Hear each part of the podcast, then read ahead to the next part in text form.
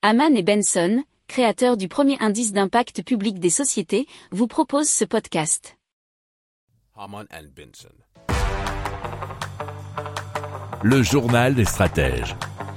Alors c'est la société Universal Hydrogen qui mène actuellement depuis son siège européen de Toulouse des tests pour faire monter des modules d'hydrogène à bord d'un ATR 72.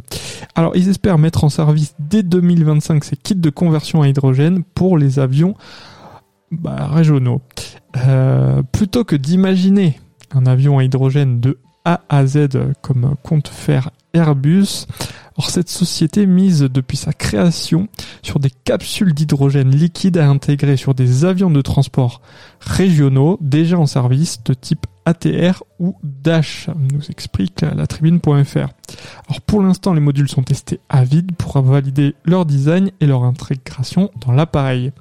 Chaque module pèse environ 500 kg et contiendra une capsule d'hydrogène ainsi que des capteurs pour géolocaliser les modules, connaître leur niveau d'hydrogène disponible.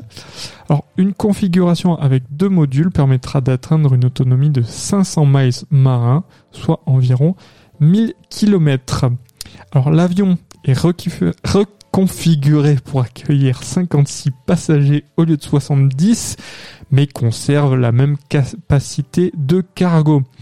Alors, le premier vol sur un ATR a été espéré en 2024 avec une commercialisation dès la nuit suivante. Alors, il faut savoir déjà qu'aux États-Unis, euh, Universal Hydrogen devrait mener euh, de leur côté des vols d'essai intégrant la chaîne propulsive à hydrogène sur un Dash 8 et ce dès la fin de cette année.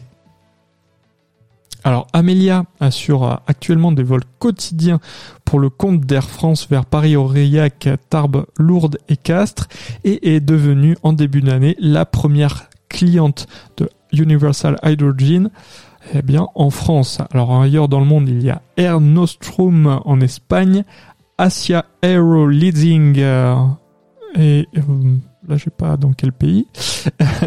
il y a également l'américaine Connect Airlines, il y a aussi la compagnie Cargo ASL, vous avez aussi Raven en Alaska ou encore Icelander en Islande.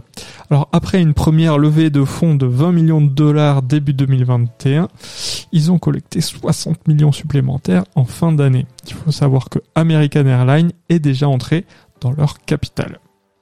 Si vous aimez cette revue de presse, vous pouvez euh, vous abonner gratuitement à notre newsletter qui s'appelle La lettre des stratèges, LLDS, qui relate, et cela gratuitement, hein, du lundi au vendredi, l'actualité économique, technologique, énergétique, mais aussi de l'hydrogène, et puis de tout ce qu'on trouvera super intéressant pour votre vie.